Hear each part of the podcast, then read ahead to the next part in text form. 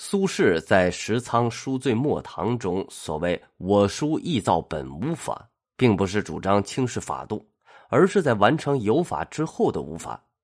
只有达到无法的高度，才有意造和点化信手的表现力。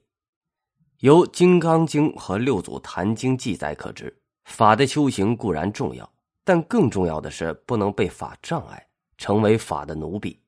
有法而无法，方能领悟真谛，达到从心所欲、自由自在的境界。我常好之美自笑。早年的苏轼很崇尚古法，对古法有执着的追求。他在《题二王书》中写道：“笔成种，墨成池，不及羲之，即现之。”可见也曾风劲儿十足。后来他入禅宗教义中，明白，倘若一味求法，不能超脱，便如病逝土炭，自食苦果。禅林中人常说了：“起初见山是山，见水是水；入了悟处，见山不是山，见水不是水。”出了悟境之后，见山依旧是山，见水依旧是水。苏轼所说的“意”，既是法上之意，对法否定之否定的无法之法，是得意后忘法的禅境。有诗为证：“心忘其手，手忘笔，笔自落纸非我使。正使匆匆不少侠，疏忽千百出为难。几首般若多心经。”请观何处非般若？苏轼曾经自负的说了：“吾虽不善书，小书莫如我。苟能通其意，常谓不学可。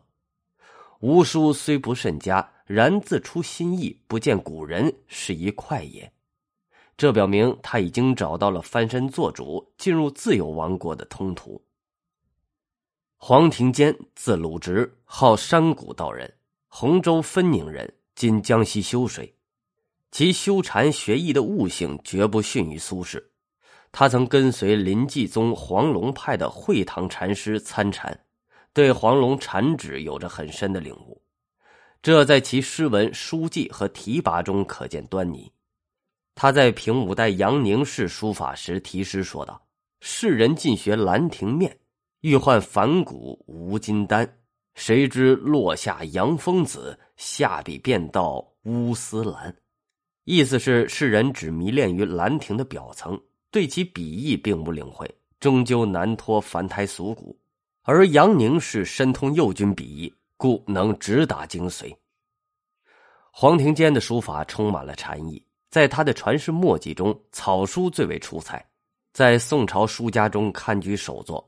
在中国书史上堪与颠最比肩。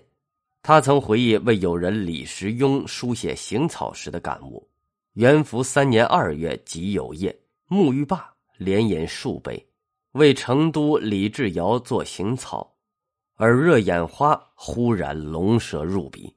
学书十四年，今昔所谓鳌山悟道书也。